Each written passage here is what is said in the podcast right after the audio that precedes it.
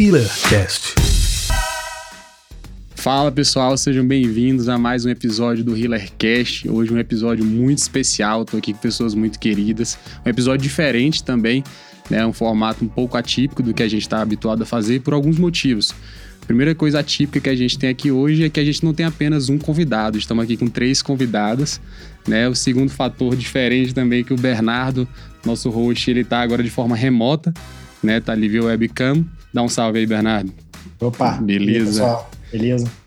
E mais uma novidade aí do HealerCast, que na realidade é um, é um projeto que a gente tem, é de não se restringir para a área da medicina, né? Então esse é o nosso primeiro podcast com profissionais fora da área da medicina e hoje a gente vai falar sobre enfermagem. E a gente está aqui com três enfermeiras, três belas enfermeiras, para a gente bater um papo muito legal. Estou aqui com Ellen Caldeira. Ellen, seja muito bem-vinda.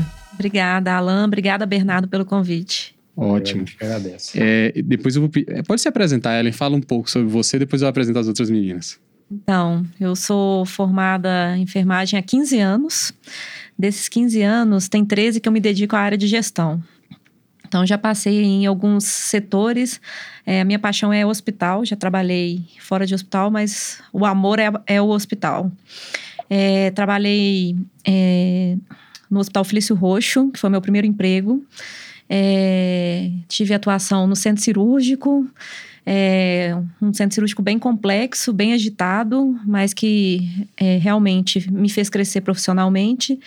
Depois eu saí, fui trabalhar em João Molevade, no Hospital Margarida, é um grande hospital referência em trauma, né? A gente está localizado na BR-381, então, assim, a gente recebe grande parte dos traumas. É, depois eu retornei para BH novamente, tive uma oportunidade de trabalhar numa operadora. E depois eu já retornei para a área hospitalar novamente. Trabalhei no Hospital Socor, é, fui coordenadora da unidade de internação e do transplante de medula óssea e depois também tive uma passagem no pronto atendimento. É, posteriormente, eu trabalhei em um outro hospital de grande porte é, no centro cirúrgico como coordenadora, depois evoluí para trabalhar no Hospital Luxemburgo e no Hospital Luxemburgo eu fui coordenadora do centro cirúrgico e agora eu retornei à minha raiz. Voltei para o Hospital Felício Roxo, tem um ano que eu retornei e estou lá na coordenação do pronto atendimento. Ótimo. Né? Excelente, Ellen. A gente está aqui também com Letícia Sales, né, também enfermeira. Letícia, seja bem-vinda. Obrigada, meninas, pelo convite. Boa noite a todos. É, então, eu também sou enfermeira graduada há 13 anos. Trabalhei 10 anos no Hospital Socorro como enfermeira assistencial, focada na saúde do adulto, na saúde do idoso. É, nesse meio, trabalhando no Socorro, eu fui auditora externa de cinco convênios e trabalhei também com representação de materiais médicos de alto custo. É, saí do Socorro depois de 10 anos para assumir a gerência e responsabilidade técnica de uma clínica de cirurgia plástica. Fiquei por dois anos nessa clínica e, por ser uma clínica pequena, lá eu fiz de tudo. Fui enfermeira assistencial e fui gerente de enfermagem. É, e, atualmente, sou enfermeira do ambulatório de quimioterapia do Hospital Mário Pena, Instituto Mário Pena, Paulo Luxemburgo. Perfeito, Leti. E estou aqui também com Luísa Borges. Luísa, seja também bem-vinda. Luísa chegou aí já direto de um parto, de um batidão aí. Luísa, seja bem-vinda. Pode ir. Boa noite, pessoal. Agradeço aí o convite, né, do Alan, do Bernardo. É, eu sou enfermeira obstétrica, é, tenho nove anos de formada, atuo no Hospital Sofia Feldman, onde eu fui acadêmica, residente, enfermeira assistencial. Atualmente continuo lá. Trabalhei também na maternidade, no Centro Materno Infantil em Contagem. É, prestei um ano também como enfermeira, como enfermeira obstétrica de um plano de saúde onde a gente fazia um monitoramento das gestantes do país inteiro. E atualmente também eu tenho uma equipe de parto onde a gente faz o acompanhamento tanto domiciliar, é, é, hospitalar também, né? E no pós-parto, inclusive, onde eu estava acompanhando esse parto. Acabei de chegar, eu estava esperando minha colega me render. Perfeito, Lu. E uma coisa, uma coisa que vocês falaram aqui, foi, assim, duas coisas que, que, que foi, ficou bem perceptível, né? A, a, a, diversa, diversas possibilidades de atuação, né? São três pessoas que tiveram áreas de atuação diferentes, né? Algumas coisas, alguns pontos em comuns. Mas já aproveitando esse ensejo, eu queria que vocês explicassem o, o, que é que vocês falaram algumas vezes sobre enfermagem assistencial, né? O que é o seu enfermeiro assistencial e quais que são as possibilidades de atuação de um enfermeiro, de um enfermeiro. Bom, eu vejo as possibilidades de um enfermeiro hoje, assim, um leque imenso, né, de atuação. É, geralmente, quando a gente está na graduação e está ali no, na área do, do estágio e tal, a gente quer muito assistência, né, a gente quer viver isso, né, estar ao lado do paciente, cuidar do paciente, é o nosso sonho, né, então, geralmente é, é a área assistencial mesmo, né, quando a gente assume aí, né, os nossos, os anos iniciais, né, da, da nossa carreira. Então, é aquele contato mesmo é, junto da, do paciente, administrar uma equipe de enfermagem, seja ela pequena ou grande, né? Então, assim, vai depender da, do local onde que trabalha. É, e quando a gente fala não assistencial, né, que a gente vai mais para a área administrativa, é, aí também tem um leque muito importante de atuação. Né? Então, hoje, o enfermeiro ele pode trabalhar, igual a Letícia trabalhou com auditoria de contas, pode trabalhar com auditoria de qualidade, pode trabalhar como consultor, prestando assistência, por exemplo, o doutor Alain monta um consultório, mas ele quer algumas dicas por causa da questão das legislações, então o enfermeiro pode dar uma consultoria. É, tem a área de gestão mesmo, quando o enfermeiro assume cargos aí para gerenciar grandes é, setores, grandes áreas. É, tem que mais áreas, meninas? É, eu, eu falo que uh, hoje eu consigo enxergar a enfermagem em quatro grandes áreas. A área assistencial, que é a área da enfermagem direta, no cuidado com o paciente. E aí ela tem um leque gigantesco tem a enfermagem obstétrica, tem todas as especializações aí que hoje existem na medicina, existem também, na sua maior parte, para enfermagem. É, existe também a parte toda de docência, né, os mestrados, doutorados, aí os professores de faculdade. Uma área que tem crescido muito é a enfermagem forense, né, na perícia e judiciais, nos acompanhamentos aí de perícia. É, e uma área que eu gostaria muito de citar aqui, que tem crescido muito, acho que é a cara do podcast, é o enfermeiro empreendedor, que tem crescido muito. Então, é, tá aí os, os donos de, de, empresas de home care, de é, casos de, né, de longa permanência, é, são os enfermeiros que estão formando em estética e montando suas clínicas de estética. Enfim, uma vasta é, diversidade enorme para a área da enfermagem. Eu queria, eu queria só perguntar para vocês assim, durante o curso da enfermagem, é, da época que vocês fizeram, ou então atualmente se teve alguma mudança, já tem essa visão assim da área de gestão ou é uma coisa que foi pela prática mesmo? Porque na área da medicina não tem, a gente não tem nada sobre gestão na, no curso. Eu queria saber de vocês assim, como é que é na enfermagem? É, na enfermagem, é, eu acredito pelo tempo de formação de nós três aqui, a gente, na época, a gente, o curso era de quatro anos, né? E o curso evoluiu, hoje é um curso de graduação de cinco anos. Eu tenho é, duas acadêmicas na minha área e eu vejo que, assim, elas estão sendo mais preparadas para a área de gestão, coisa que acho que a gente não foi. Eu fiz uma única disciplina de administração, né? Eu acredito é. que vocês também. Então, eu vejo muito isso da, né, que assim, não tinha esse preparo e está tendo esse novo olhar mas é onde que a gente aprende na raça, é ali na prática. É, eu também tenho duas acadêmicas lá no meu setor e apesar de ver um pouco dessa mudança na, na visão mais para gerência, para coordenação, eu acho que muito mais ainda focado nos processos de qualidade, é, eu acho que ainda é falho. Não é ainda uma. Porque a enfermagem, ela é completamente assim de gerenciar, que seja a enfermeira assistencial, ele está ali para gerenciar aquele trabalho, aquele dia ali. É, e eu acho que esse, essa visão, ela ainda é pouco trabalhada na faculdade. Eu acho que realmente é no, na, no trabalho mesmo ali que, que a gente vai pegando essa, essa veia.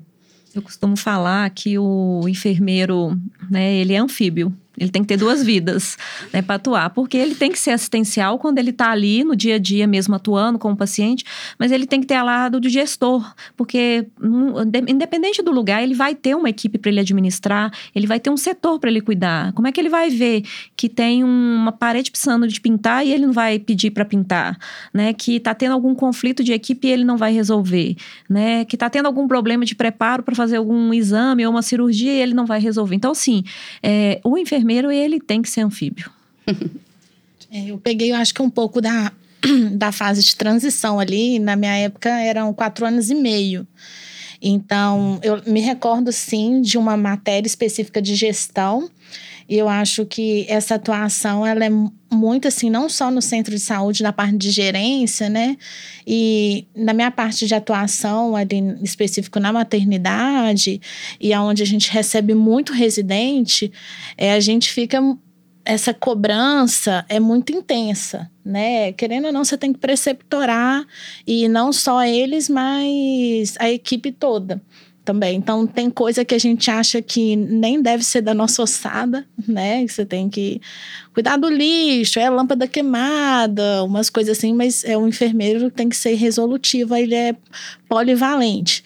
E desde as coisas mais práticas também, a gente trabalha muito multidisciplinar, assim, essa ação em conjunto. É, não tem como deixar de falar, né? Lá no Sofia, a gente é muito. É, trabalha em equipe mesmo, as discussões de caso, a nossa atuação é, em conjunto e, e, o espaço onde a gente onde a gente atua, que eu sei que é uma coisa de vai além, uhum. né? O uhum. mundo Sofia, ele vai além. Se fosse em qualquer outro lugar, se a gente pega grandes referências no país, até porque a, a nossa base, a, a, os nossos protocolos são todos é, baseados fora, né? Então, acho que muita gente vem de fora justamente por essa filosofia mesmo. É uma filosofia específica ali, né? é, bem, bem atípica, né, é, né, Sofia? Bem atípica mesmo, né? Para quem não sabe, o Sofia é um hospital de referência, uma maternidade de referência em parto humanizado, não é isso? É, eu, na verdade, eu não gosto muito desse termo humanizado, não, porque eu acho que hoje se, se vende muito essa questão, Entendi. né? Ficou muito romantizado Entendi. isso.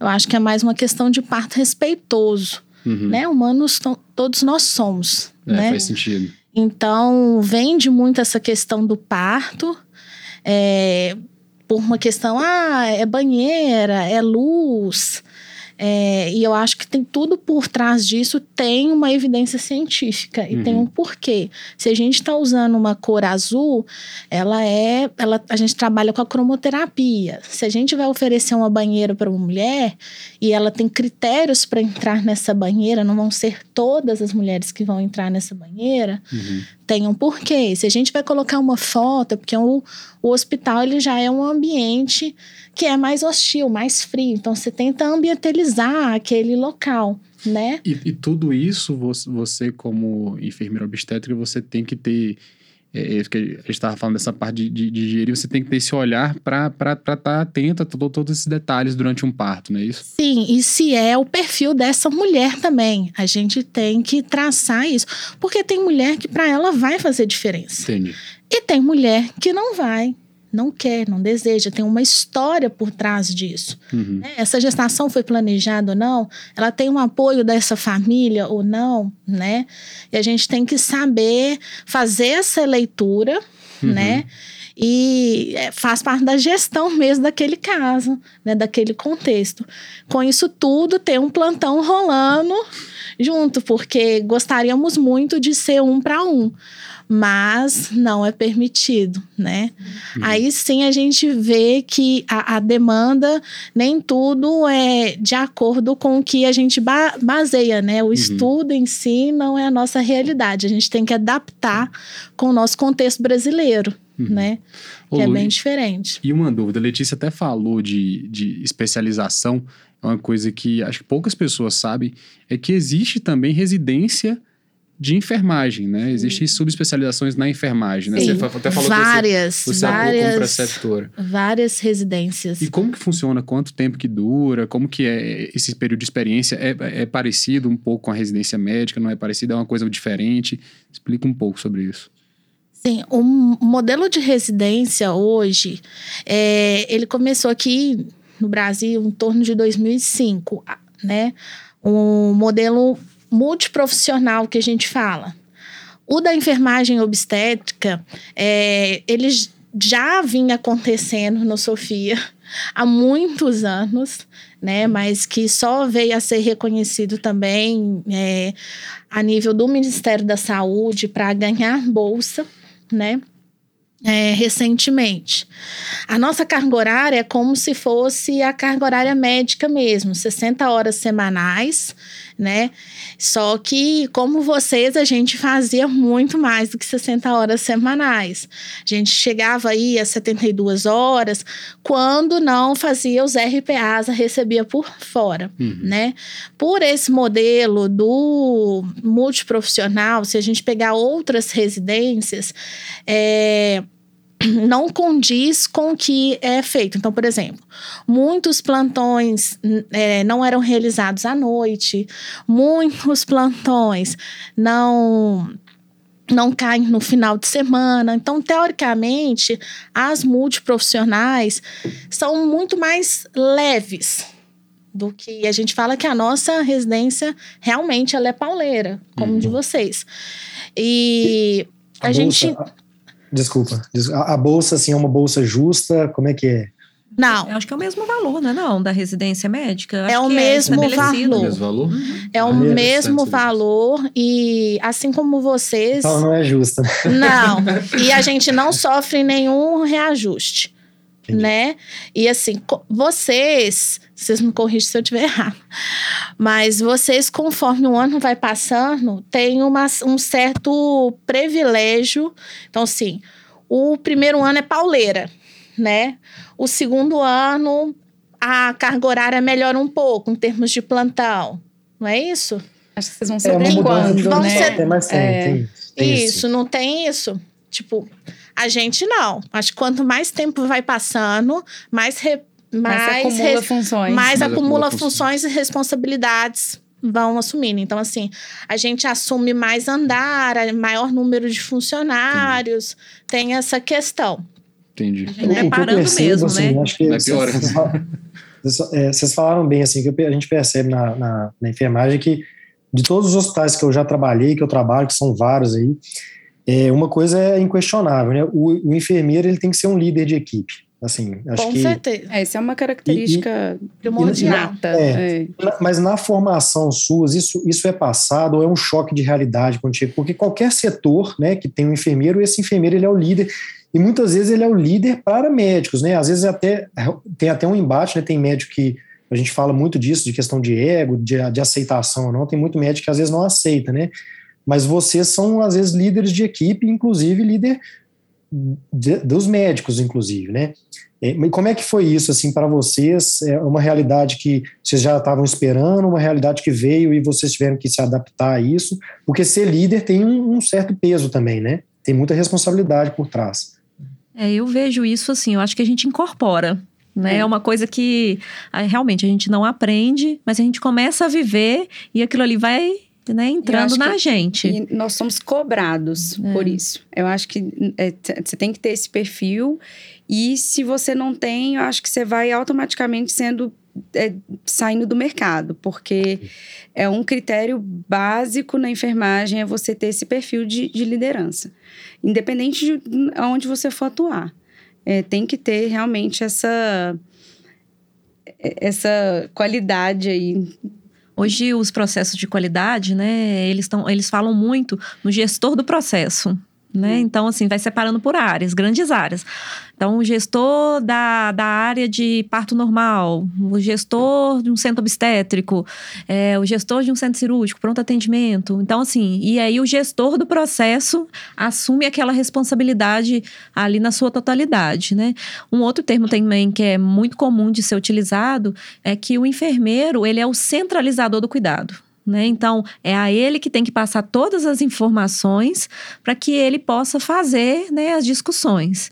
E outra coisa que está muito forte no momento é a questão do plano terapêutico. Né? Então, o plano terapêutico não é mais aquele cuidado centrado no médico, e numa equipe multidisciplinar. Mas como o enfermeiro está no setor o tempo inteiro, ele é o centralizador. É, eu falo que, só pegando esse gancho aí, o enfermeiro, o enfermeiro ele é o elemento-chave de, dentro de uma equipe de saúde. Eu acho que ele é o que está ali, é o, é o profissional estratégico dentro dessa dessa interdisciplinaridade aí, né? Dessa multidisciplinaridade. Tô falando certo? Certíssimo. é, eu acho que é o que faz a, a, a ponte mesmo falo que comparando aí vocês que são neurocirurgiões, é a espinha dorsal. Eu acho que tal enfermeiro e as outras profissões, elas vão é, por fora ali e a gente fazendo toda a ponte em cima do tratamento do paciente. E acho que é mais ou menos é. isso. E sabe o que eu acho massa? É que as pessoas não sabem disso. Não sabem. É. Não só o público leigo, né, Bernardo? Mas os próprios profissionais da área de saúde como um todo ali, eles têm dificuldade de entender isso. Eu Acho que até muito... alguns enfermeiros também têm dificuldade é, de entender que eles são a peça-chave ali do cuidado. exato, cara. Eu gostei muito desse termo, né? Centralizador, né? Cara, porque realmente, se você tem alguém, porque é, é fundamental ter atenção multidisciplinar, mas se você tem alguém para linkar isso tudo, para estar tá atento nesse olhar, cara, acho que a coisa é. flui muito mais. Muito melhor. Muito e melhor. assim, quando o enfermeiro se empodera disso, né, uhum. né? Ele tem a equipe na mão dele. Nossa. Seja a equipe de enfermagem, seja a equipe multiprofissional. Uhum. Se você me reconhece no seu setor, funciona. Eu lembro muito da Letícia, né, quando ela atuava no Socorro, na, na unidade de internação. Ela dava conta de tudo que acontecia no setor dela. E ela era chata, mas ela estava fazendo por quê? Pelo paciente. E toda a equipe médica reconhecia.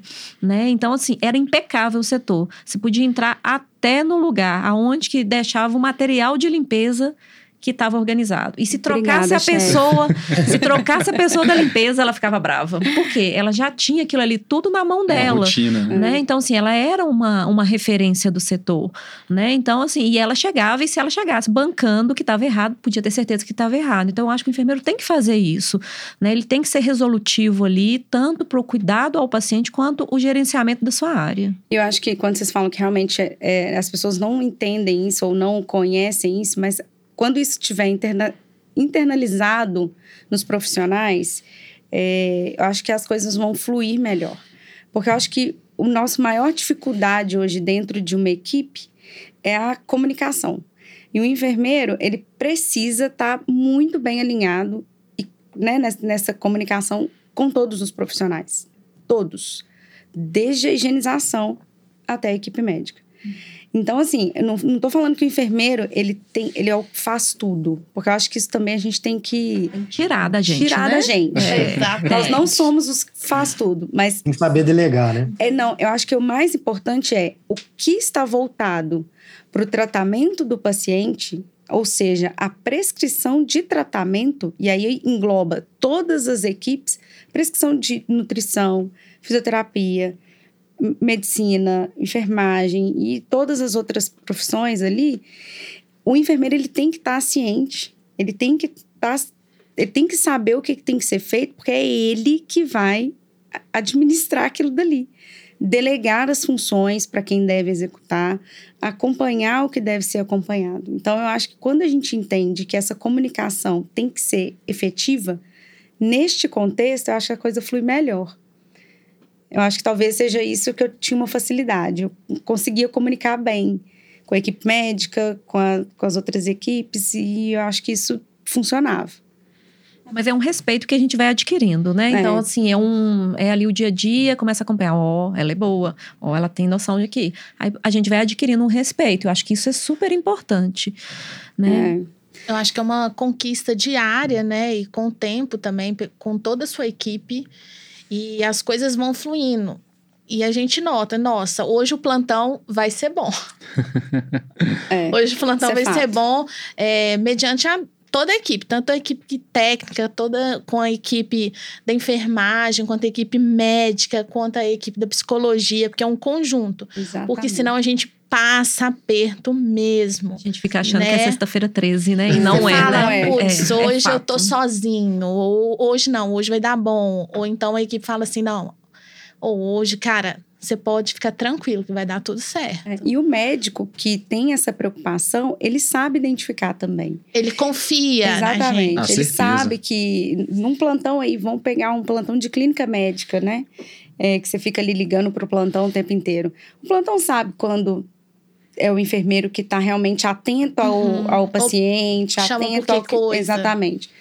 E isso facilita, né? É, isso é ter essa. Isso é verdade. Eu tô- até no, no episódio anterior, Com a eu Audrey, citei né? um, um exemplo, é, com a doutora Alda, eu citei um exemplo de um, um enfermeiro num hospital que eu trabalho, que é isso, né? Assim, a gente, o, o- é uma confiança mútua, né? Então, quando a gente trabalha em equipe, vocês citaram bem assim, tudo flui melhor, é, principalmente para o objeto assim, central de tudo, que é o paciente, né? Então, esse enfermeiro, em algumas situações lá dentro do hospital, ele, ele salvou a vida assim, de uma forma que, que foi muito legal, sabe? Porque ele identificou o problema, levou ao profissional de saúde, o médico lá, o neurocirurgião na época, é, o problema, e assim, que se não fosse um enfermeiro também que tem essa, esse ímpeto, né, de querer o melhor para o paciente, é, a qualquer custo, talvez passaria batido, que é aquela questão, né, ah, isso não é minha função, então não vou fazer. Quando pensa assim, eu acho que quem sai prejudicado é o paciente, né, e quando, quando se pensa, olha, não é, não é meu dever, por exemplo, era uma tomografia que o enfermeiro cobrou, viu a tomografia, identificou que tinha alguma coisa alterada ali e foi lá, né, então, quando, quando isso acontece, né, é, é, traz uma melhoria para o sistema de saúde, assim, dentro do, do hospital ou de uma clínica, etc. Então, é muito legal isso. E aí, assim, eu, eu queria aproveitar, assim, esse, esse tema e, e perguntar, assim, o outro lado, né, porque tem muito profissional que, que não aceita, às vezes, uma intervenção é, de um profissional de outra área. Então, o médico, às vezes, não aceita uma intervenção de um, de um enfermeiro ou de um fisioterapeuta, e acho que acontece também o contrário, né? Como lidar com isso, assim, que acredito que vocês trabalham com diversos médicos e tem dos vários tipos, né? De- desde aqueles que são bons de trabalhar, aqueles que não são tão legais de trabalhar. né? Então, eu aprendi duas coisas com nesse meu caminho. É, sobre administração, vamos dizer assim. A primeira coisa que eu aprendi é que na administração a gente tem que gastar menos do que a gente ganha. E a outra coisa que eu aprendi é que tem problema que a gente resolve, tem problema que a gente administra. Entendeu? Tem problema que não é problema, né? É, então, assim, tem algumas coisas que realmente de relacionamento, essa questão, né, da. Da, da, ali, da, da troca mesmo entre equipes, que não vai ser muito bacana. Então, assim, o que a gente não pode perder é o foco, né, no paciente.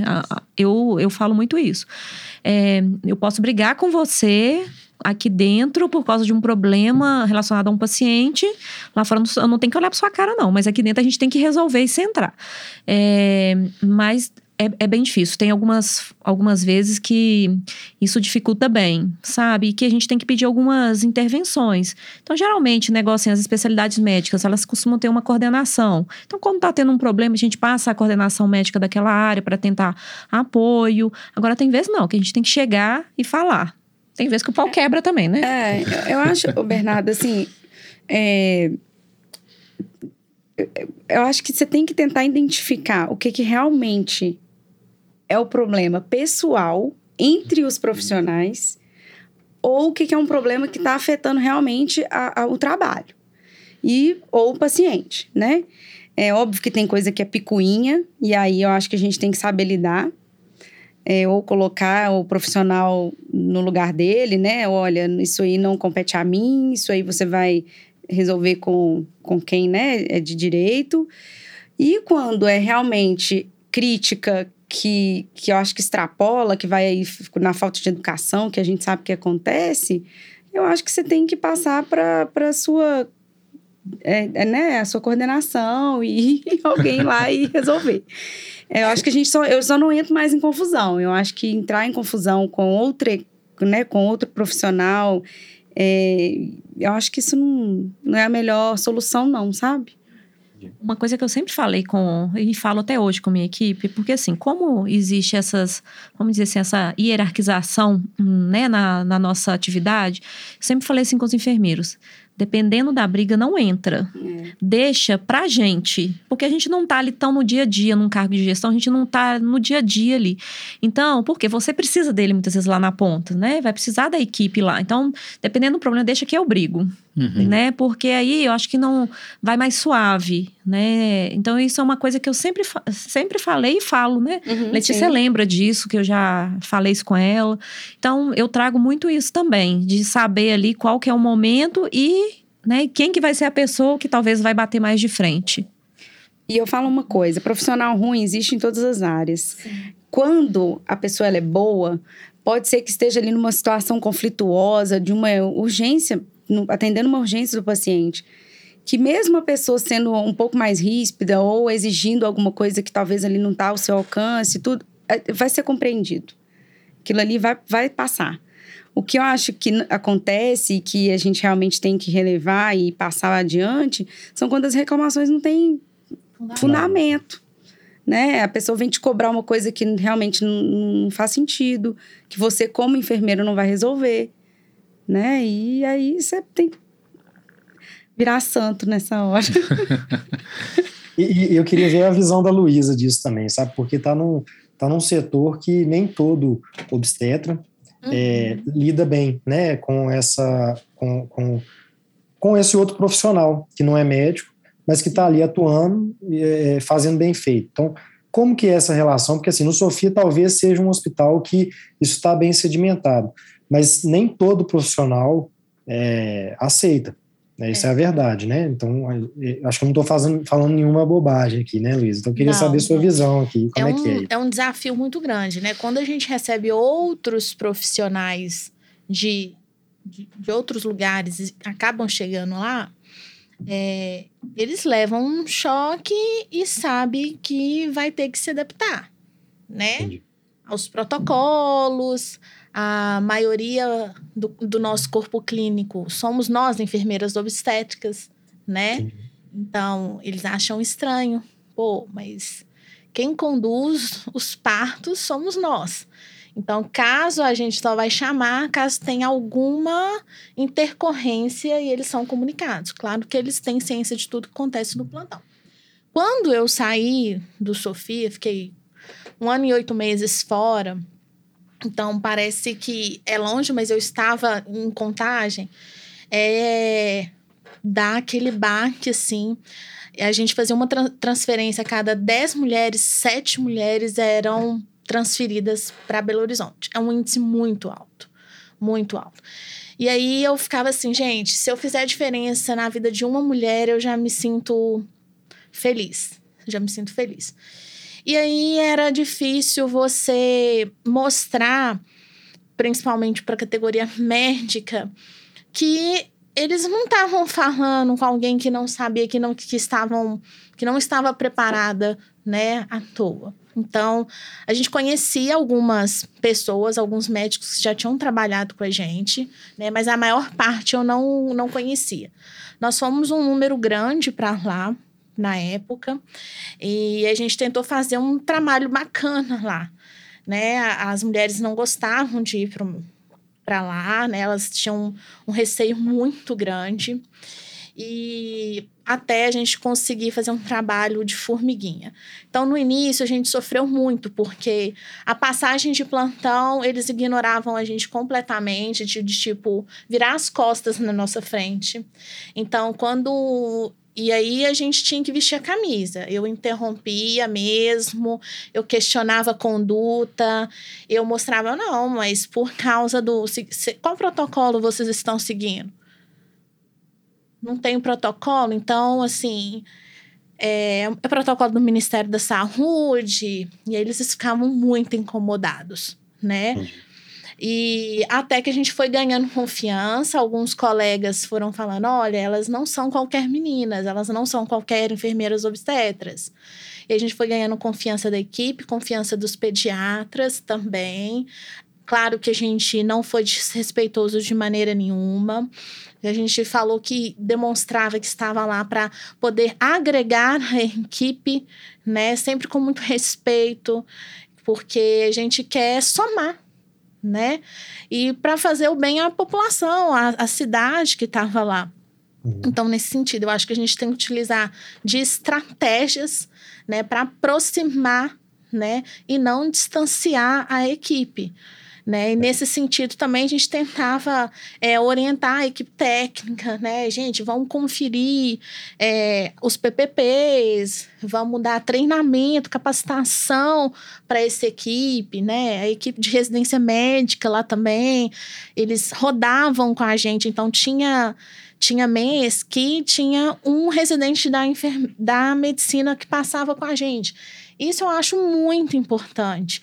Porque o médico ele não tem que saber intervir só num alto risco. Às vezes ele não sabe acompanhar um parto fisiológico, né?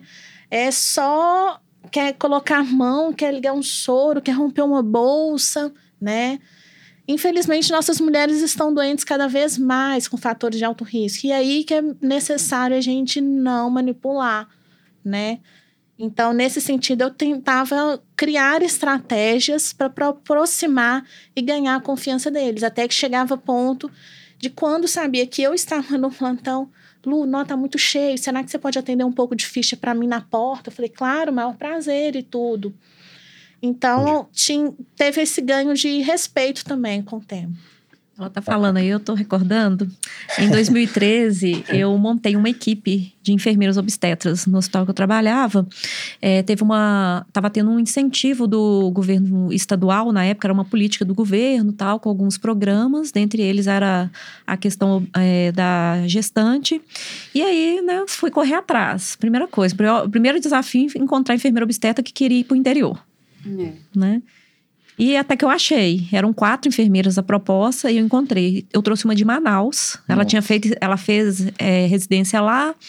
Encontrei uma, acho que era uma de São Paulo e duas daqui, que foram do Sofia. Perfis totalmente diferentes, né? Realidades diferentes. E, e, e, aí, assim, a diretoria falou: não, vamos, vamos fazer o bancar isso aí e tal, porque tinha uma política e, além disso, a gente tinha uma demora de atendimento, era um obstetra no plantão para atender gestante que chegava para uma consulta, gestante em trabalho de parto, né? Então, assim, era, era bem tumultuado, né? E geralmente o hospital de interior não tem residência. Uhum. E aí falou: não, vamos otimizar. E aí foi um choque né, para a equipe médica, tanto obstetras quanto os pediatras. É, e eu acho que veio muito assim, da questão de falar assim: opa, veio tomar meu espaço, uhum. e eu acho que veio também pela questão financeira, né, porque o enfermeiro obstetra ele é autorizado a receber a IH do SUS, uhum. né?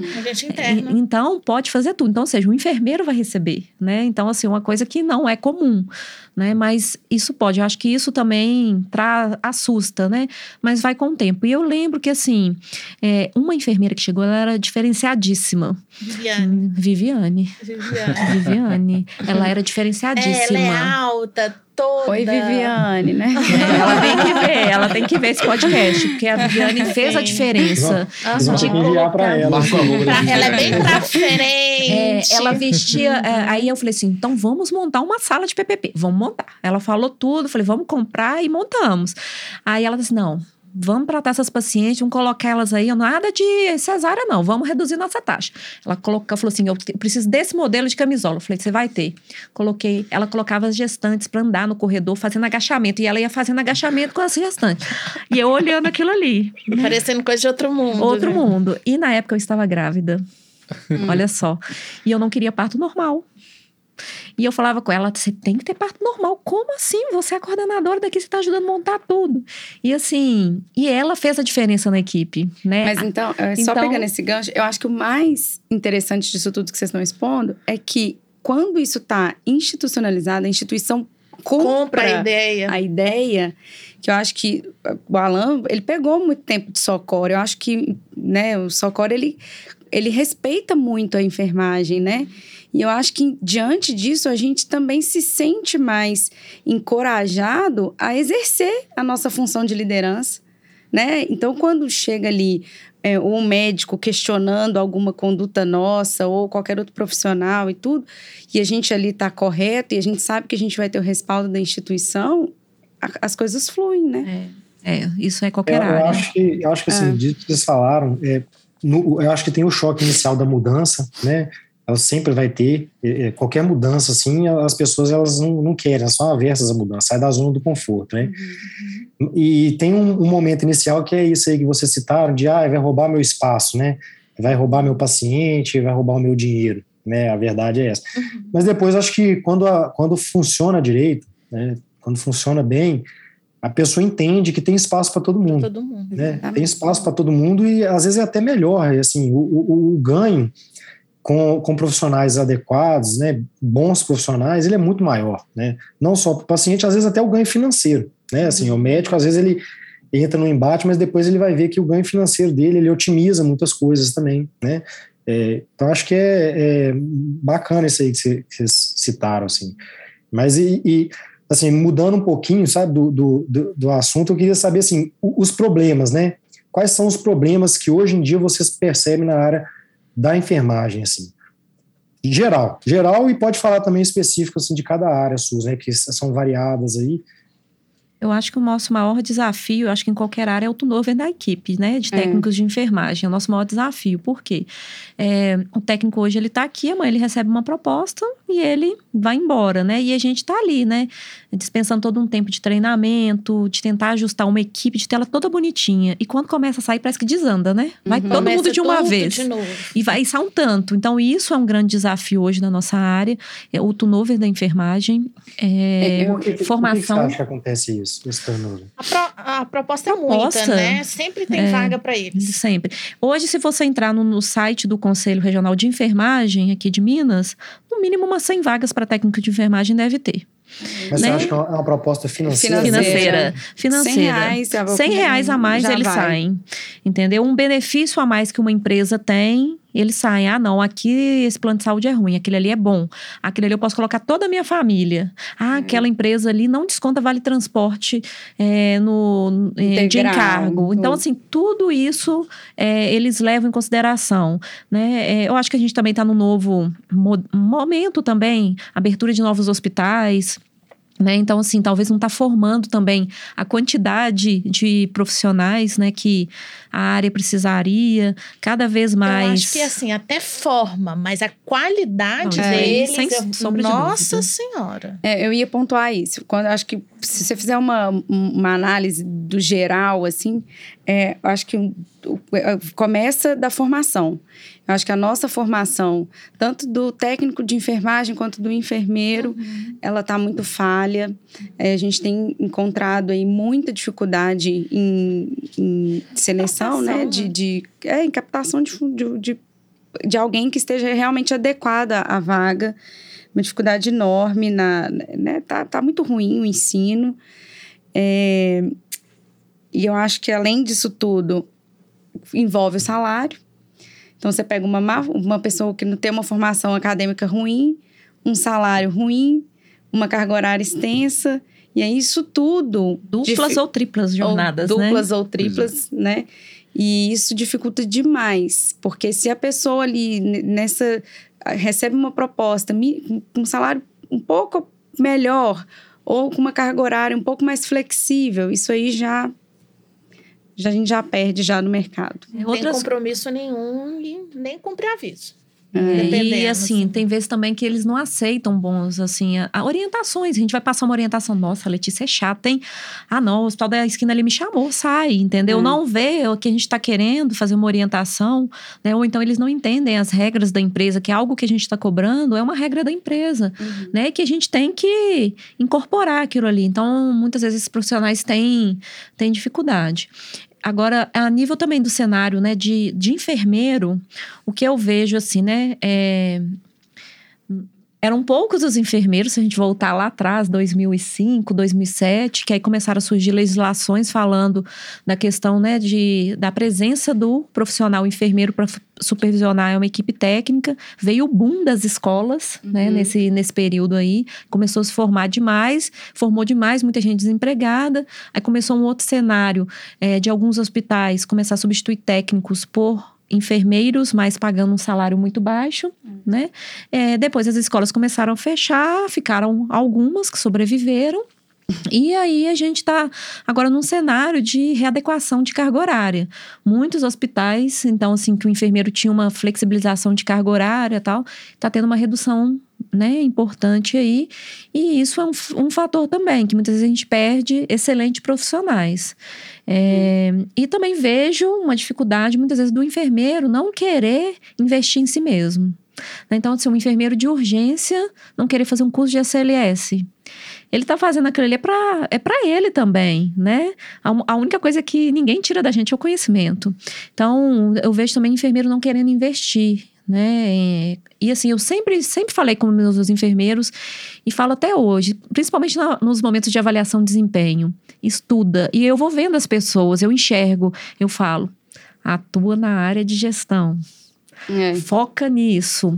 Você já pensou na área de DRG, que agora é o boom do momento? Então, assim, eu, eu trago isso para o enfermeiro, para ele começar a ter uma reflexão também, para ele pensar lá na frente. Eu falo assim: quando você tiver 50 anos, você vai querer estar tá atuando aqui? Na assistência, vai ter uma menininha de 24 anos chegando, com toda a energia, e você com 50. Então, você tem que se planejar, pensar no seu futuro, o que, que você quer. Né? Mas tem muitos também que falam assim, é verdade, mas também não faz nada para sair daquilo ali. Até eu acho que pegando esse gancho aí seu, é... o, o investimento é muito alto. E o retorno é praticamente nulo. Hoje, dependendo da especialização que você faz, isso não tem acréscimo nenhum no seu salário. E aí, beleza, vamos então no acréscimo de, de conhecimento. Mas tem muita gente fazendo especialização por puro título. Porque alguns hospitais hoje exigem e é desejável especialização em X coisa. A pessoa vai lá, faz em qualquer coisa, não tem o conhecimento, e a gente percebe isso muito com a pandemia, que contrataram em profissionais é, especializados em urgência e emergência, em CTI, e, e, e a prática foi um desastre. Né? Tanto que eu estava vendo outro dia que eles estão querendo. Especialização teórica, mas prática nenhuma. É. E então eu acho que dentro desse contexto que a Aline está falando, as, as especializações elas, deve, elas deveriam ser valorizadas agregar Certeza. valor mesmo, de dinheiro. Porque você tem um investimento gigantesco. Eu hoje quero fazer uma, uma pós boa. Aí eu vou lá fazer lá no, no Einstein. Eu tenho que pegar, pelo menos uma vez por mês, eu tenho que ir em São Paulo. Desprende aí de uma grana para não ter retorno financeiro nenhum. Nenhum. E, e o, o, o, assim, de, Lógico que cada, cada hospital de um jeito, mas de forma geral, como é que é o, o esquema de contratação? Ou seja, é um salário, é plantão de RPA, a maioria? Como, como que é assim? A maioria é seletista mesmo. Seletista né? mesmo. É, né? a maioria está é bem... tá trabalhando nesse regime, é, com carga horárias aí variadas entre 180 a 220 horas, né? Ou então é plantão, ou então é de segunda a sexta-feira, ou com uma complementação no final de semana. Hum. Né? Então é mais ou menos isso. RPA existem, mas acho que muito mais no serviço público, que eu acho que, que existe, sabe? É, é, realmente essa parte que a Letícia coloca, ela ela, eu acho que faria toda a diferença, sim. Né? Alguns hospitais de Belo Horizonte eu já conheço que estão trabalhando isso, né? Você pode ter, se você tiver três especializações, você tem um acréscimo é, X no salário por especialização. Hoje, alguns hospitais também estão valorizando a prova de título, né? Então, uhum. quando você faz uma prova de título, principalmente, da, por exemplo, a área de terapia intensiva, né? Então, o enfermeiro está recebendo uma, uma gratificação ali todo, todo mês por ser, né, ter, ser titular né? mesmo, né? Então, é, tá, isso aí, só alguns, mas tá indo. Eu acho que assim, a gente está vivendo também uma mudança no cenário, né, mineiro, em termos de toda a questão. É, de saúde mesmo, né? De operadoras novas, hospitais sendo comprados. E assim, e vindo de, de locais que né, eu acredito que tem essa valorização. Então, acho que é uma questão de tempo para ir readequando, né? Mas eu penso muito assim, se você tiver condições, faça, porque o conhecimento ninguém vai tirar de você. Exatamente. Entendeu? Então, assim, é, eu gosto de desafio. Então, assim, é, gosto muito da área de centro cirúrgico, sou especialista na área, mas quando eu assumi a, a coordenação no Socorro, me entregaram um transplante medular óssea, não fazia a mínima ideia o que, que era, né? Então, assim, eu falei, não, eu vou fazer uma especialização, eu quero entender. E eu colhi frutos disso depois que eu saí do socorro, né? Então, eu acho que isso é importante, né? Então, é, é, é assim, mas isso é de cada pessoa, de correr atrás.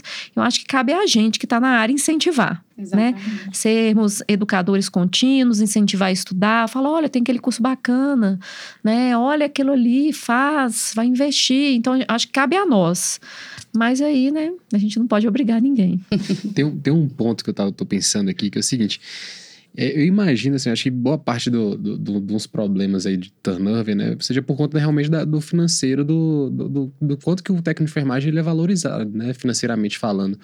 Porque eu imagino o seguinte, por que, que o cara ele faz questão de, de mudar de emprego, né, todo o trâmite burocrático de mudar de emprego, por algo que às vezes é muito pouco financeiramente falando? Porque realmente ele ganha pouco. Não é porque se ele ganhasse só, bem. Não é só do técnico, não. Enfermeiro, do enfermeiro também. também. É, porque a gente é. não tem piso salarial, é. né? Exato. Porque e a carga horária quando, também. Quando você ganha algo que você acha no mínimo justo, você começa a pontuar outras coisas. Você não, não você, você não tá preocupado mais se vai ser 100 ou 200 reais a mais. Você pensa em outras coisas. Você pensa se o seu trabalho é perto da sua casa, se o seu trabalho, a equipe é boa, se a equipe é, se, se você vai ter qualidade de vida, se você tá trabalhando com o que você gosta, né? Então, acho, acho que na, na realidade tem um problema muito grande aí que é na valorização financeira mesmo, né? É o, o checklist ali do pró e contra, né? Assim, quando, quando o financeiro ele tá no contra, o primeiro, a primeira coisa que vai pesar vai ser isso. É né? a primeira coisa que vai pesar.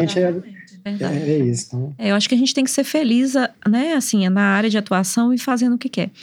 É, eu tô lembrando de outra coisa, essa fala aí me, me trouxe. Eu lembro que eu, eu estava no Hospital Luxemburgo, super feliz lá, e eu recebi uma ligação para participar de um processo seletivo. E assim, quando me chamam, geralmente eu vou né? Pelo menos para as pessoas me conhecerem. Porque talvez, assim, eu não vou querer e a empresa também naquele momento não vai querer. Mas depois falou, ó, oh, lembro dela, né? Uhum. Aí fui pro processo seletivo. E aí, assim, uma conversa bacana, falando tal, e me perguntou minha pretensão financeira. E eu falei.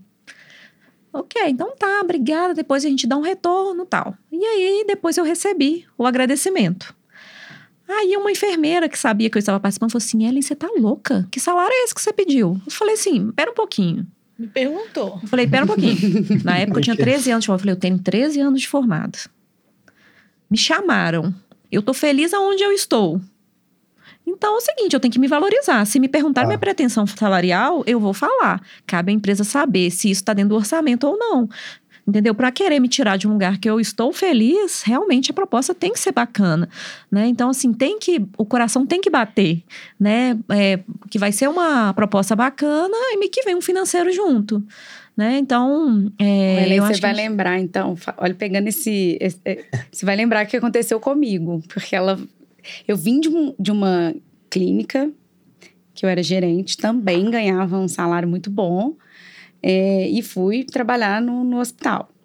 E já trabalhando no hospital, eu, recebi uma outra proposta, também muito boa, com um salário muito melhor, mas eu estava muito feliz, estava satisfeita com a minha carga horária, estava satisfeita com o que eu estava exercendo, e a condição financeira, para mim, foi o que menos importou. Eu acho que essa maturidade profissional que você vai realmente adquirindo aí com, com a vida mesmo, né, apanhando bastante e calejando muito aí, que você vai realmente conseguindo entender o que, que é bom, pra, nem sempre vai ser o salário. Às vezes o que você está fazendo ali já está muito bom, é. né? Bacana. Exato. E mais um detalhe aqui que eu, que eu pensei é o seguinte, é, eu penso que às vezes esse trabalho em, em equipe é, enfermeiro e técnico de enfermagem, existe também, que a gente estava tocando nos assuntos dos problemas, né? Existe também uma dificuldade de lidar com a diversidade de pessoas que estão ali, né? Porque é, é, existe uma equipe grande de outros profissionais da área de saúde, mas eu imagino que o maior número de profissionais que vocês têm que gerir ali, lidar, são os técnicos de enfermagem. E isso requer uma certa habilidade de comunicação, de relação interpessoal. E como que é lidar né, com essa diversidade de pessoas para você gerir, para você conseguir ter uma equipe bem sintonizada ali, para as coisas funcionarem adequadamente? Como que funciona isso? Então, uma outra coisa que eu sempre falo, gente, cada um é cada um, né? Uhum. É, dentro de um hospital, geralmente 50% né, da, da força motriz é a enfermagem, né? E desse grande número aí, a maioria são técnicos de enfermagem. Realmente é um contexto muito difícil, cada um interpreta as coisas da forma que quer interpretar. Uhum. É, alguns estão para apoiar, é, conseguem ser mais resolutivos, outros não, mais dependentes, outros mais devagar. Então tem, tem tudo que imaginar, né? É, muitos problemas pessoais que levam né, para o trabalho e que chega chorando para a gente acolher, para a gente ver o que, que a gente vai fazer ali para tentar até ajudar né, nesse momento. Então, assim, é bem complexo. Eu acho que você tem que conhecer realmente cada um. É, e, e, em cima do conhecimento aonde que você pode tirar o melhor da situação, sabe? E, e, cada, cada plantão vai ser de um jeito, cada profissional te entende de uma forma. É, eu falo que os profissionais que, que não te apoiam, eu já não conto com ele mesmo, eu acho que ele fazendo o trabalho dele já é o suficiente, mas os profissionais que eu acho que estão ali apoiando, é, eu, são eles que você vai tentar ali desenvolver uma, uma atividade diferente, é, enfim, eu acho que é a leitura em cima disso, assim, dessa... Eu acho que tem dia também que a gente está bem estressada, que a nossa vontade é falar assim, eu queria ter agora o poder de te mandar embora. É. que matar a gente não pode, mas a gente fala assim, eu queria mandar ele embora agora. agora, nesse momento. Porque não é possível estar tá fazendo isso. Ah, mas isso aí é né? às vezes acontece a gente querer mandar até que a gente não pode. é, mas assim, tem vezes que a gente passa por alguns momentos, é. né? Ou então que o enfermeiro chega, pelo amor de Deus, não tem como mais trabalhar assim. Né? Então tem alguns momentos que a gente vivencia disso aí. E, e tá é cada vez mais difícil, eu acho, com a, é, a legislação aí, e agora tudo vira processo trabalhista. O assédio tá, moral. Né? Assédio moral. Cuidado, né? é, eu falo que eu, eu tento ficar na minha mesmo, o que está ao meu alcance para ser resolvido, resolve, o que não está Administra. Administra. É Vamos é, eu acho que você tem que trazer a equipe o mais próximo de você, né? Ter um, um bom relacionamento. É igual acompanhante, né? Ou você tem ele de seu lado a favor, ou vira outro problema. Verdade. né? Trazer ele para o cuidado. Então, saber escutar, saber que ele te escute, mas que você escute ele também. Porque ele vai ser seu aliado, né? Então, da mesma forma que tem dias que a gente está virado, ele também vai ter os seus problemas do dia a dia, né? Vão ter pessoas que vão ser mais difíceis de lidar, né? A gente vai ter que saber lidar com ele de uma forma ou de outra. Ou de outra, né? Vão ter aqueles que vão estar começando na profissão, e aí a gente vai ter que lembrar que a gente também começou um dia, vai ter que dar oportunidade para ele também, que não é fácil. Eu lembro muito bem quando eu comecei a pegar acesso. Gente, meu Deus, eu não tinha. Todo mundo lembra disso. Não é verdade? assim, eu não tinha passado na semiologia e semiotécnica ainda. Então, assim, eu sujava o chão, sujava todo mundo, menos pegar o acesso. Então, era uma novela, assim. E, e, foram elas que tiveram paciência comigo, né? Hum. Foram com elas que eu aprendi. Então. E reconhecer isso reconhecer é uma forma isso, de trazer eles para perto também. Para perto da gente, é. né? Então, vai ter. Tem dias que vão ser difíceis, tem dias que vão ser mais fáceis, né? E um a equipe é isso, vez. um plantão de cada vez, um dia de de cada vez, assim. E a é. gente passou por, por, dias muito difíceis agora na situação da pandemia, né? Todos uhum. nós que estamos aí, né? Na frente. Eu perguntei isso por, porque, assim, a gente já teve alguns episódios aqui da gente conversar sobre habilidades que naturalmente a gente não aprende na formação e que a gente é exigido no, na nossa vida profissional. E nesse bate-papo aqui eu percebo cada vez mais é, que vocês estão falando que essas habilidades, né, os soft skills que a gente já falou algumas vezes aqui, eles são muito mais imprescindíveis para vocês do que para qualquer outro profissional dentro da área de saúde, porque vocês são, vocês são o, o centro do, da questão. Né? Então, se existe uma comunicação boa de um enfermeiro com o técnico e, e, ele sabe se comunicar bem com o diretor do hospital, com o médico, com os outros profissionais da área de saúde, naturalmente as coisas tendem a fluir. E, e eu sei que é difícil, né? A gente desenvolver essa habilidade de, de, de se comunicar bem. Às vezes, para um médico, por exemplo, que é patologista, que não tem que conversar muito, muito com as pessoas ali, né? Ele trabalha mais com, com lâmina e tal. Ele não precisa tanto disso, mas para vocês é meio que um, um, uma coisa obrigatória, né? Não tem é uma necessidade. Você, uma necessidade, uma né? necessidade. Não tem como você ser enfermeiro e não ter essa habilidade, né? Não desenvolver essa capacidade de, de comunicar bem, né? De interagir bem com outras pessoas. É, eu me lembro muito bem, meu primeiro estágio que eu fui fazer, não curricular, eu era posso ajudar no Adilomberes. e eu lembro que aquilo ali para mim era como se fosse um backstage. E, tipo assim, eu adorava, eu amava, eu, assim, eu ainda idolatro o Odilon, amo, tanto é que eu não consegui é, devolver o meu era tipo, não era uma camisola, um. um pijamão. Um pijamão, assim, que, gente, assim, eu chorei quando eu fui embora da John. Tudo bem que hoje eu não, não gosto muito da assistência da maternidade, mas eu amo poli, eu amo poli, assim. Eu, nossa, eu posso entrar lá e eu admirava tudo, assim. Então, aquilo ali para mim funcionou muito de, assim, de admirar toda a assistência que era prestada de todos os profissionais da área da saúde, assim, né? Como o que, que eu queria fazer um dia como enfermeira e também o que eu não queria fazer, né? O que, que eu visualizava, né? Então eu vi a implementação da, do protocolo de Manchester ser inserido, né? O protocolo de, do Alert na época. Então foi para mim foi uma, uma questão muito interessante também o tratamento dali da, da equipe, a gestão ali, né? É, a, o, o, diretor lidando com a equipe, os residentes, eu vi residente entrando, saindo, é, e, e, eu fazia aquela lida com o acompanhante, né, de localizar paciente ou não. Não, hoje seu José tá melhor, hoje seu José não tá bom, tal. Ver falecimento também de paciente. E eu sabia que um dia eu ia lidar com isso tudo. Mas é uma cascata mesmo.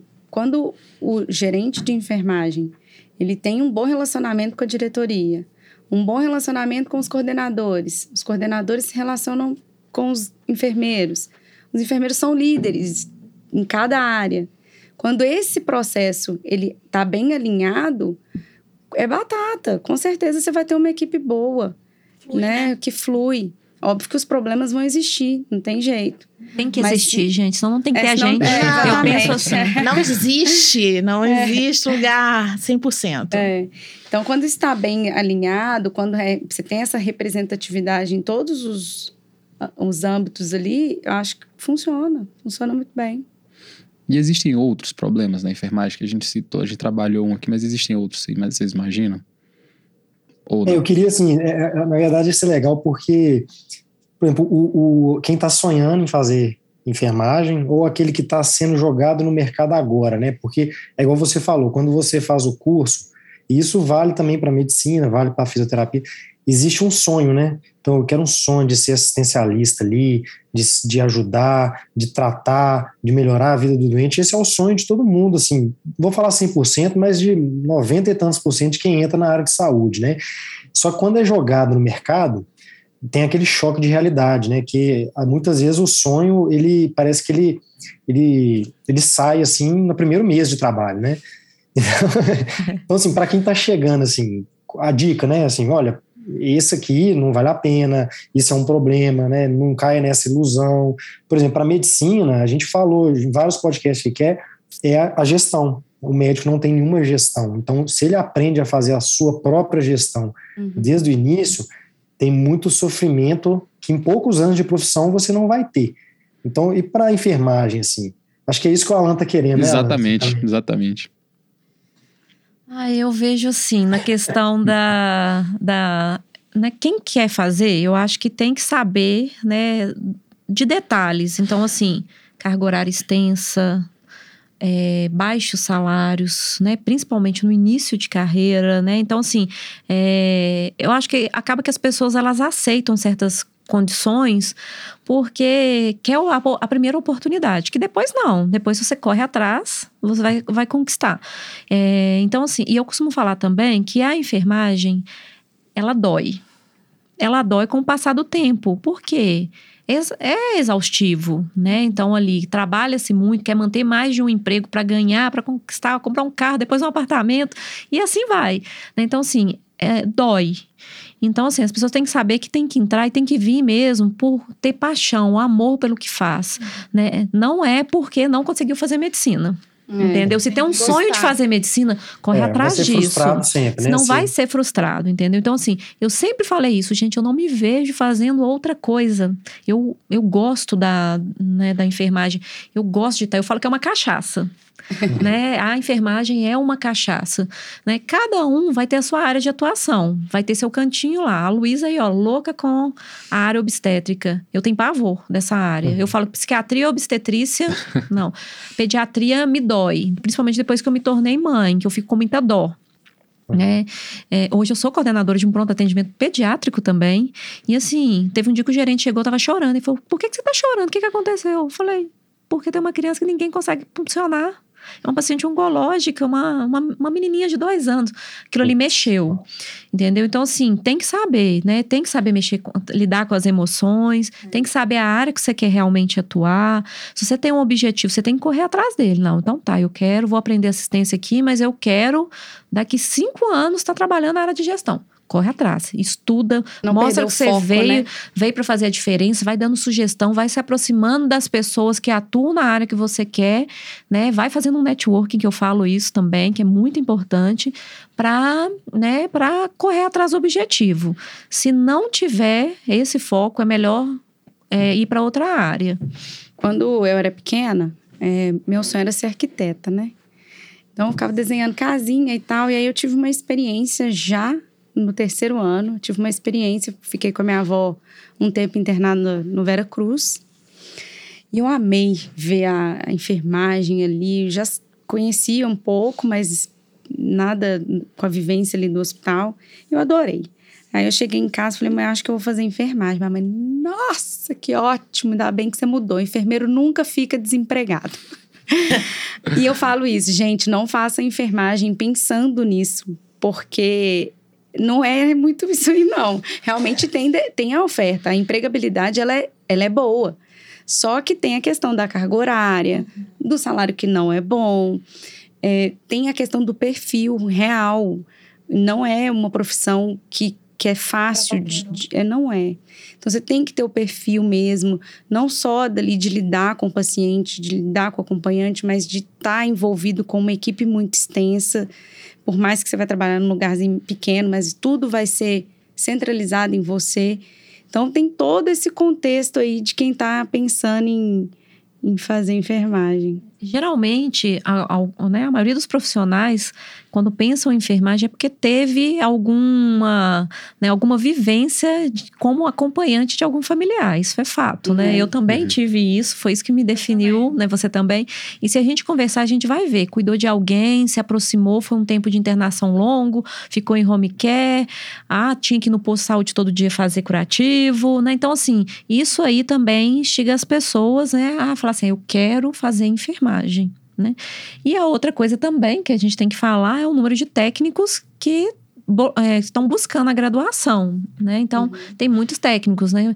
É, alguns que realmente se tornam excelentes profissionais, né? É, alguns que né, têm algumas limitações, mas que tentam buscar, e tem aqueles profissionais que não aí eu vou fazer enfermagem, a cabeça não mas técnico. não consegue também, né, evoluir, né? Por mais que talvez a gente tente dar uma oportunidade, né, investir, tem vezes também que não dá certo. Hum. É ver a questão do perfil mesmo, eu é. acho. E, e, assim, como, como classe, vocês consideram que tem uma união de classe? Acho que não tem. Nenhuma. Nenhuma. Nenhuma. Zero. Nós somos a maior classe opera, de operacional do Brasil. A gente não tem nenhum deputado eleito né? Então a gente não tem uma representatividade. Tá numa luta aí, Quantos né, para tentar um piso, um piso salarial, né, uma carga horária, né? Então assim, é, inclusive o, o, presidente atual, né, do nosso conselho que está tentando, né, junto aí é, a algumas entidades essa essa essa luta, mas assim, não tem, a gente não tem muita representatividade, aí teve aqui a, a passeata da, da PL, né, para tentar. Poucos profissionais foram. Eu falei, gente, eu tô trabalhando, mas vai. Vamos mover, tem que, tem que ter, né, mover isso aí. E aí as pessoas não vão, ah, não, tô cansado, vou dormir. Né? Então, acho que é, eu acho uma classe muito desunida. É, desunida, sim. É. Um querendo puxar o tapete do outro. É. Então a gente vê assim, tá? O, olha, assistente social não é uma gama tão grande de, né, hoje de assistentes sociais, mas eles têm deputado federal, eles têm carga horária, eles têm piso salarial, é. entendeu? Aí você vai para técnica de radiologia tem, entendeu? E a área nossa não tem. A gente não consegue eleger. Olha o tamanho de Minas Gerais, a gente não tem um representante na Câmara. Eu ainda é. fiquei pensando, se a gente passou, se a gente está passando por uma pandemia e não conseguir nada, ah, nós não vamos Nunca mais, mais a gente vai conseguir. Mas eu tava pensando nisso. Eu tava falando, gente, as pessoas, depois da pandemia, o reconhecimento geral, né? Que dos profissionais. É, você vai todos os lugares. Aí vamos homenagear os profissionais da saúde. Vamos... Aí eu falei, gente, vamos homenagear com, com é, leis. vamos, vamos com prática. vamos, vamos na prática, prática né? Vamos ver. lá, os, as pessoas que estão lá em cima, que realmente vão fazer alguma coisa de bom, fazer real, né? E a população, e eu acho que todas as equipes de profissionais, que eu acho que a gente também não tem esse apoio. Uhum. Apoiar a causa, sabe, da enfermagem. Mas acho que nem a própria enfermagem se apoia, então acho que isso não é. tem não puxa é muito, o resto, né? Fica muito difícil uma valorização profissional se os próprios profissionais eles não se unem, né? Então acho que isso vai não só para a enfermagem, vai para a medicina também. Não tem uma união, né? Então fica muito difícil atingir alguns objetivos assim. E aí aproveitando essa questão assim, da valorização, que ela parte também pela valorização financeira, né? É, aqui o Alan a gente tenta não não ser hipócrita nesse ponto, assim, o financeiro ele é muito importante. Uhum. É assim, vocês atualmente é, a parte financeira ela é exclusiva da enfermagem, vocês atuam em outra parte, é, ganhando dinheiro de outra forma, como que é isso? E assim, vocês falam, falaram de uma questão do piso salarial, atualmente, é, quanto ganha um enfermeiro que está iniciando, assim, para gente, a gente dimensionar mesmo, né, assim, olha, o salário é baixo porque ganha mil reais um contrato de 24 horas, sei lá, entendeu? Acho que isso é bom para dimensionar mesmo, né, para as pessoas entenderem que eu acho que o enfermeiro que está formando, dependendo da instituição, né? Porque uma coisa que não existe também muito na nossa área é plano de carreira. Uhum. Então, assim, dependendo da, da instituição, um deve estar tá ganhando em torno aí de R$ 2.000, 2.500 reais.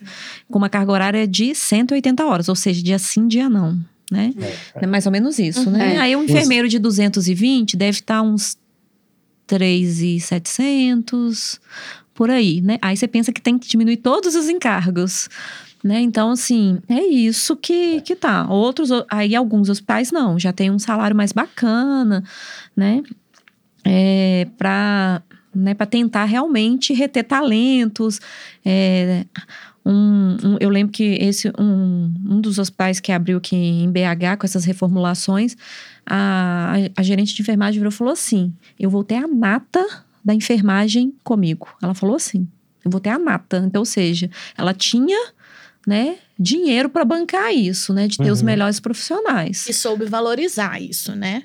É, mas é. assim, mas tem o financeiro, óbvio, mas hum. pode ter também as pessoas que desistem e querem voltar até para né, para onde estava trabalhando, que quando chega é uma realidade diferente, e, e, também não se adapta, né? É. Mas realmente a remuneração. E tem cobranças diferentes também, né? Sim, sim, né? Conceitos diferentes, né? Entendi. E aí vai de cada um, mas, mas a remuneração um é muito ruim. Entendi. E aí eu acho que cada um vai se reinventando fora da área ou não, né? É, para mim, assim, né, hoje aqui em Belo Horizonte, a gente vê muitas equipes de parto, né? O que não só em Belo Horizonte, mas no país inteiro, assim, a gente viu que isso cresceu bastante, porque as mulheres estão mais empoderadas cada vez mais, né? É, e eu acho que isso é o certo mesmo a se fazer. E a gente vê, assim, inúmeros é, tipos de valores e números. Isso é muito variável, muito variável mesmo. É, independente se é um grupo só de enfermeiros obstétricos, se vai incluir obstetro ou não, se vai incluir pediatra ou não, se vai incluir doula ou não, isso vai ser de acordo com a escolha da mulher, né, do acompanhante, enfim. Então, eu entrei em uma dessas equipes, é, e aí a, a minha carga horária ela é extensa, Eu sou 12 por 36 e aí eu fico de, de backup caso não concilie com um dos meus plantões. Então, é uma forma que eu me sinto realizada profissionalmente também. E eu acho, sim, que essas mulheres que optam pelo, pelo plano particular, ela tem direito também, porque às vezes é, muitas vezes é colocado, ah, porque a mulher que vai parir no particular é sempre cesárea, uma vez cesárea, sempre cesárea, ou não. E isso tem mudado muito o contexto hoje, atualmente, né? Se a gente cai num, num plantão aí, infelizmente, é bem difícil. Muito Sou difícil. Luísa, seu salário lá é fixo ou você ganha por parto? Como é que funciona? Não, lá a gente é CLT, é carteira assinada. Entendi. Isso no grupo também, né? Aí Quando- é de acordo com. A gente Com fe- demanda. fecha um contrato. Pacote com. Fecha um contrato. Era SLT que você estava falando, é no, no, No É no Sofia. Sofia. Não, então, no outro É. você já ganha por contrato de parto. Produtividade, vamos dizer assim. Pro- Não, não é produtividade, não. É fechado. Ah, é, tá. social, é, lá É, fechou um contrato Ah, tá. para acompanhar um parto, aí você tem um percentual. Né, contrato com a empresa. Contato com a empresa. No Sofia, eu sou carteira assinada. Ok, e na outra é um mês. contrato com a empresa. Aí é o contrato com a, com a gestante. Com a gestante. ah, é com a gestante? É com a gestante. Ah, tá. É porque a empresa é nossa. Ah, entendi. Aí eu sou empreendedora, viu, Bernardo? É, a- então é isso que eu ah, eu sou empreendedora. É. Eu, eu assisto o, o Hillercast. Eu vim de preto. É, Sou seguidora fiel. Ah. Mas, mas é bom, exatamente muito isso. bom. Né? Você traz aí uma possibilidade de empreender dentro da sua área, né? Sim, é uma coisa que tem focado e dentro disso a gente tenta oferecer não só o acompanhamento de parto, mas os cursos para a mulher, né? Tanto a preparação para o parto, a amamentação, no pós-parto também. Isso vai variar muito com a demanda dela também. E a disponibilidade, né? Você fica disponível dessa família, assim, 24 horas por dia né? sim. E evita aí, às vezes, dela ir precocemente para uma maternidade. Justo. Eu, eu acho que o Bernardo talvez tenha tocado nesse assunto, porque uma coisa que a gente, cada vez a gente é, internaliza mais isso, é que realmente existem limitações financeiras quando você fica restrito a, a uma atividade de trabalho que não seja empreender. E às vezes a gente fica reclamando daquilo ali, mas realmente isso é em qualquer área, né? Se você não é só na área da saúde, né? Se você não empreende, realmente você, você sempre vai ter teoricamente um teto ali de, de possibilidade de ganho. Então a gente tenta, tenta trazer insights para os profissionais da área de saúde de, de exatamente disso, né? De possibilidades de você empreender dentro da sua área, de você conseguir eh, gerir seu próprio negócio, né? E, e eu acho que dentro da enfermagem existe, Tem, não só na área de, enfermagem obstétrica, mas também em outras áreas, né? Ele- acho que foi a Ellen ou a Letícia falou da possibilidade de home care, Sim. né? Sim. tem. De outros tipos de assistência que você pode também trabalhar, né? Tem, tem uma área super legal crescendo aí, são de enfermeiros dando cursos pela internet, e-books, e aí tá se despontando pra caramba. É, eu já vi alguns de, de atendimento Legal. pré-hospitalar com, com Sim, de enfermeiros. clínica, tem uma, uma colega que tá arrasando, só dando orientações de clínicas aí, de dicas de para quem tem clínica médica. A, Bacana. a área de esterilização também, né? Que É. geralmente é toda aí, né, de cunho do, do enfermeiro. Ele é o, é o proprietário, né? O gestor ali de todo o processo, que é uma fase importantíssima, né? De controle de, de infecção. Então, é uma área. Feridas Nesse- também, estomaterapeuta. Sim, Eu tenho uma, uma grande amiga que tem uma clínica só de feridas. Clínicas assim. de vacinas, né? Ah, que agora de tá na moda. E as Pois é. vacinas de tem Domiciliar shopping. também, né, cara? Shopping. Agora tem, É, você tem compra shopping, um standzinho é. em shopping. Ah, Nó, que massa. Mas tem dois, três shoppings É, que tem. Tem. É. O, o Davi, a gente fechou um pacote que vai a enfermeira lá em casa vacinar. Exatamente. Que Ah, então é bem menos é. estressante, fácil pra mãe, Pô, né? excelente. Quem quer sair de casa, é, tipo, né? Tá naquela fase, assim, estressante. Excelente. Legal. E falar de uma coisa boa aqui, né? Que a gente falou que o enfermeiro trabalha muito, né? Que tem uma carga horária muito extensa.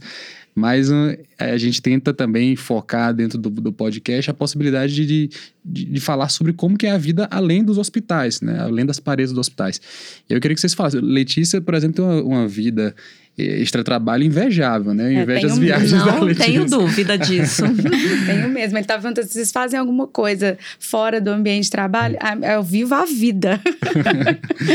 Aproveito cada minuto da minha vida. E aí, isso é interessante para a gente mostrar que é possível também, né? Apesar É. de, ser um, de ser uma atividade que é muito trabalhosa, muito cansativa, mas se você gerir bem o seu tempo, você consegue, né? Ah, com certeza. Eu, eu, qualquer final de semana aí que a gente tem livre, eu procuro Todos, fazer. né? o- Que no meu caso é todos, porque eu trabalho, são todos, né? Porque eu trabalho de Invejei, segunda a invejei. sexta. É, então, todos os finais de semana possíveis, a gente faz realmente o que eu gosto. Bacana. Nossa, procuro fazer E o que eu A gosto. Ellen é mãe, né?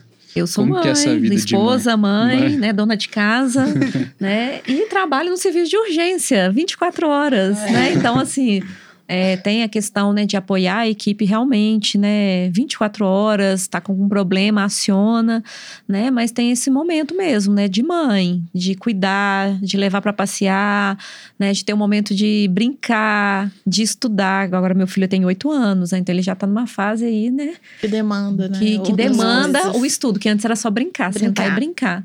Né? Mas aí já, já tem essas outras atividades aí, né? E dá para conciliar, né? Assim, meu emprego realmente é de segunda a sexta-feira fisicamente, né? Então eu tenho o final de semana, né, que eu posso aí dedicar à minha família. Né? E no mais ali atende um telefone, um WhatsApp e aí a gente vai vai seguindo a vida. Dá o suporte ali, né? Sim. É. Não, perfeito, pessoal. Bem, a minha realidade é um pouco diferente. Espe- espero no chegar nos finais de semana, entendeu? e aí, por essa questão da opção da equipe também, eu fico totalmente disponível aí, celular sempre 24 horas. Mas é uma opção que eu fiz, né? Eu sei que eu coloco também que não vai ser a vida inteira, mas é, eu não deixo de. A vida é uma só, né? Então a gente não pode deixar de fazer as coisas. É, eu tenho muita energia também, então saiu do plantão, deu aquele meu horário também. Ah, se tiver sempre alguma coisa, vamos fazer, bora fazer, né? Tem as programações. Às vezes os meus pais têm uma dificuldade, não adianta falar. Eu falei assim, gente, o seu final de semana, o seu sábado, o seu domingo, às vezes o meu final de semana vai ser uma segunda-feira, né? Então a nossa rotina é não ter rotina, né? Uhum. É, é diferenciado. Mas eu tento me adequar à nossa realidade. Mas o que eu acho mais importante é a gente procurar fazer coisas que também saem do- dessa questão do, do trabalho. Uma academia, é, sair para encontrar com os amigos, que seja viajar, Sim. né? Eu acho que isso não pode deixar de estar inserido na nossa rotina. Sim, a gente não pode colocar o, né, o trabalho sempre acima de tudo. Então, às vezes, eu consigo fazer uma viagem, é, vamos supor, na- de terça a quinta, Uhum. né? Porque a gente pega, às vezes, mais final de semana. E é, a maioria dos meus, dos meus amigos também são da área da saúde, então é a mesma rotina, assim. Uhum. É, eu tava conseguindo acordar às 5 e meia da manhã e pedalar, Bacana. né? Então a gente tem que adaptar al- algumas coisas assim e segue o baile. É, Legal. E saber conviver com, com isso, né? Acho que não, não- se frustrar com essa, com essa falta de rotina, né? É, afinal, foi uma com isso. opção nossa. Exatamente. né? É, isso é Exatamente. legal. Não, bacana, pessoal. A gente tá chegando. O papo foi muito legal. viu? A gente tá chegando aqui próximo do final do nosso podcast. E é tradição aqui do nosso podcast a gente pedir para os convidados deixarem uma mensagem final, falar alguma coisa que achou interessante. Naturalmente surgiram alguns, alguns insights aí na cabeça de vocês. Então vocês podem finalizar falando essa mensagem final e também deixar o contato, a rede social ou, ou como encontra vocês aí, qualquer coisa. É, o que eu trago mesmo assim, né? A gente comentando aqui, a gente vai lembrando, né? Então, eu com 15 anos aí, fiquei lembrando de algumas etapas é, que eu já vivi e outras que eu vivo hoje, né? Mas assim, é, eu, eu penso na enfermagem por amor, né? Por gostar do que fazer, não me vejo em outra área. É, sou, sou ali parceira, acompanho minha equipe, gosto de incentivar a estudar, a melhorar, a pensar rápido. Eu sou bem agitada, então assim, não, vamos pensar rápido e vamos resolver, né? Então assim, é, quem ensina a gente a ser assim? ensino, ensino. É, eu acho que essa é uma, uma função, né? Gente que a gente vai desenvolvendo ali, eu estou num cargo de gestão, é a minha função desenvolver outras pessoas, né? E eu penso isso todo momento e eu aprendo com essas pessoas, sabe? Atualmente eu tenho, eu falo que eu tenho uma acadêmica que cada dia ela me ensina mais. Juju, te amo, tá? Ela vai saber. A Juliana é uma pessoa assim, uma mulher madura. Ela, ela é, fez enfermagem, né? É, mais tarde, que ela dedicou a cuidar da família, tal. E teve um momento que eu falei, eu quero estudar e foi fazer enfermagem. Eu aprendo todo dia com a Juliana e eu falo isso com ela. E aí tem vezes que ela chora, sabe? E eu tô assim, falei, Juliana você, você tra traz um olhar diferente, né? Então, assim, eu acho que é, é, esse o papel. Eu ensino e ela me ensina, né? São trocas. Uhum. Né? Então, assim, quem quiser fazer enfermagem, pensa que vai fazer mesmo para gostar, para seguir aquilo ali, né? Outra coisa, o nosso mercado, gente, é pequeno demais. A gente se esbarra, uhum. né? Eu costumo levar as boas pessoas para trabalhar comigo, sabe? Comigo que eu falo muitas vezes não é no mesmo setor, né? Mas eu, eu indico para a instituição, né? A Letícia está hoje lá no, no Hospital Luxemburgo, porque eu a indiquei, né? E ela não, nunca trabalhou comigo lá, né? E assim eu faço com muitos profissionais, né? Então, assim, a gente quer carregar pessoas boas, né? Mas a gente se esbarra também com os aí é. que a gente não queria se esbarrar, né? Então, assim, a enfermagem é, é por amor, né? Por gostar mesmo de estar ali fazendo o seu melhor, né? É isso, queria agradecer. É, minha rede social é o LinkedIn, Ellen Caldeira, tá? O Ellen é E-L-E-M de Maria, tá? É, a gente pode encontrar lá, é, trocar informações e é isso. Obrigada. Nada, Ellen. É, eu queria muito agradecer a oportunidade de estar tá falando sobre a enfermagem num podcast que tem uma abrangência para as outras áreas. Eu acho de extrema importância o que vocês estão fazendo. Muito obrigada. É, e eu acho é, e agradecer a por me chamar, por me reconhecer aí como uma enfermeira. Muito obrigada. Já trabalhei com a Alan, já trabalhei com a Ellen. Eu acho que a gente é, aprendeu juntos, né? Aprendemos juntos e hoje somos amigos. Então, acho que isso faz muita diferença. Sou muito grata mesmo. É, a minha rede social é Let Salles, o Instagram, e o LinkedIn Letícia Salles, com dois L's. E o Let do Instagram é mudo. E estou à disposição para todo mundo, para bate-papo, estou à disposição de vocês. Sempre que quiser chamar, estamos aí. Obrigada. Perfeito, Leti. Eu queria agradecer também esse encontro maravilhoso, até mesmo de conhecer, né? A Leti é. já conhecia, a Alan, assim, meu grande parceiro. Tô triste porque ele tá indo embora. Mas que bom que a gente vai poder continuar aqui a parceria, né? Vendo aqui esse programa tão legal. Eu acho que a enfermagem é realmente a gente tem que gostar como tu, né? Outros cursos também tem que fazer porque ame. É, não desistir de se reinventar, não ter medo, né? De, de cair, levantar, né? Eu, eu confesso que no início eu fiquei meio assim, eu entro para a equipe, não entro, como é que vai ser? E meu irmão foi um dos meus maiores incentivadores, que é um empreendedor nato o Alan teve oportunidade de conhecer ele.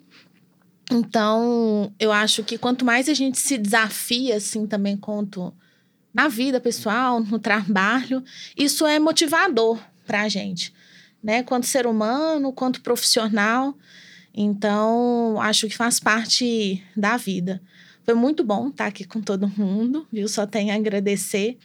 Minha rede pode é, me encontrar lá na equipe mesmo, Obstare, underline BH. É isso. Perfeito, Lu. Bernardo, como foi a experiência aí remoto, longe da gente? ah, foi assim, foi muito bom. Tem só agradecer mesmo a, a presença de todos vocês aí. É, pedir desculpa por não ter, né, não estar tá aí presente, né? Foi um, um acontecimento com corona aqui, então é, não deu. Mas assim, eu fiquei muito satisfeito mesmo, estou muito feliz. Acho que é um podcast que dava para ficar aí mais horas conversando, porque é muito amplo realmente é, o tema, né? Assim, a área de enfermagem ela é, ela é muito abrangente. E, e, a gente, assim, que está no hospital dia a dia, tem muita coisa que nem a gente sabe, né? Então eu tô, tô muito feliz mesmo. Eu acho que é, acho que um tema que a gente tocou aqui que acho que é muito importante é a valorização mesmo do profissional. É, eu acho que a gente é uma tecla que a gente bate aqui mesmo, a gente tem que se valorizar mesmo. É, nós profissionais de saúde, a gente tem que se valorizar, porque se a gente não se valorizar, assim, os outros não vão, não vão valorizar a gente. E essa valorização não é só financeira, né? Uhum. Se posicionar perante o mercado. A gente a gente fazer escolhas né, que, que, que vão trazer coisas boas para a gente. Não só, igual você citou, muita gente às vezes se submete a, re, a receber um, um valor tão baixo que fica com medo se vai entrar no mercado ou não. Então, acho que é, acho que é cultural, né? Se a gente criar essa cultura, vocês que vocês estão aí numa posição de liderança, passa acadêmico, acho que esse tipo de informação tem que ser passado para acadêmicos, para abrir, abrir a cabeça. Acho que eu e a Alan, a gente tem feito esse trabalho também nos hospitais, falando com residentes, falando com acadêmicos. Acho que é importante trazer isso, porque daqui a pouco é trabalho de formiguinha, né? Se citaram aí trabalho de formiguinha, esse também é um trabalho de formiguinha de ir jogando essa semente na cabeça da pessoa, ela entender que não precisa ser assim.